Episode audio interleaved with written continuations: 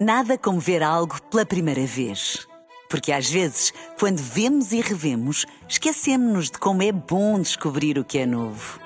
Agora imagine que viu o mundo sempre como se fosse a primeira vez. Zais. Veja como se fosse a primeira vez. Um dia na história com Carlos Bastos.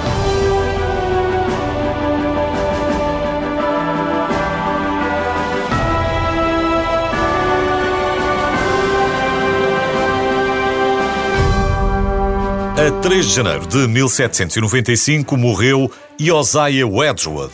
Se não é grande fã de serviços de jantar, de chá ou de cerâmica, de uma maneira geral, é muito provável que nunca tenha ouvido falar dele. Mas vale a pena conhecê-lo porque a cerâmica que criou ficou rapidamente famosa em todo o mundo, desde palácios reais aos lares mais humildes. Josiah Wedgwood foi de facto um gênio da cerâmica, mas Talvez tão importante como isso, foi também um gênio do marketing do século XVIII. Foi tão criativo e inovador que algumas das suas técnicas ainda são usadas hoje.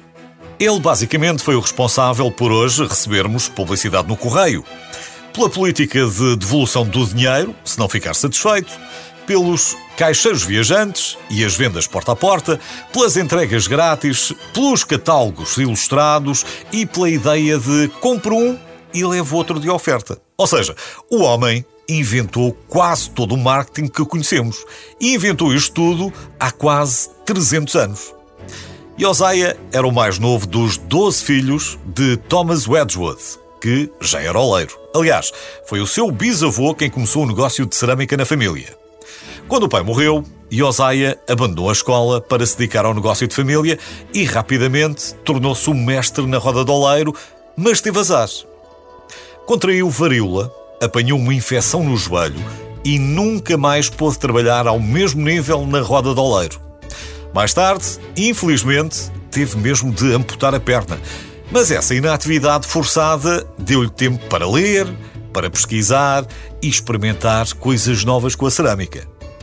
Ficou obcecado em produzir peças com um branco esmaltado perfeito e depois de mais de 400 tentativas, conseguiu. Também queria saber tudo sobre as argilas de todo o mundo e conseguiu que amigos, conhecidos e colegas de todo o mundo lhe enviassem toneladas de amostras.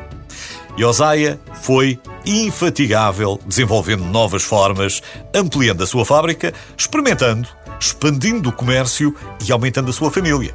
Também ele teve nove filhos. No final, valeu a pena. A rainha Charlotte, a esposa do rei Jorge III, fez uma encomenda. Sempre com olho para o negócio, Josiah Wedgwood pediu permissão para publicitar a sua empresa como fornecedor oficial de cerâmica de Sua Majestade e chamou a sua inovadora louça creme Louça da Rainha. Pouco depois, foi a Imperatriz Catarina, a Grande, da Rússia, que encomendou um serviço para 50 pessoas. Essas 952 peças estão hoje em exibição no Museu Hermitage, em São Petersburgo. Escusado será dizer que, a partir daqui, estava lançado. Mas o Josiah não queria só vender aos ricos e fazia cópias para que os conjuntos mais baratos pudessem ser vendidos ao resto da sociedade. Já muito depois da sua morte, a sua louça foi usada, por exemplo, no banquete de coroação da Rainha Isabel II ou em jantares na Casa Branca.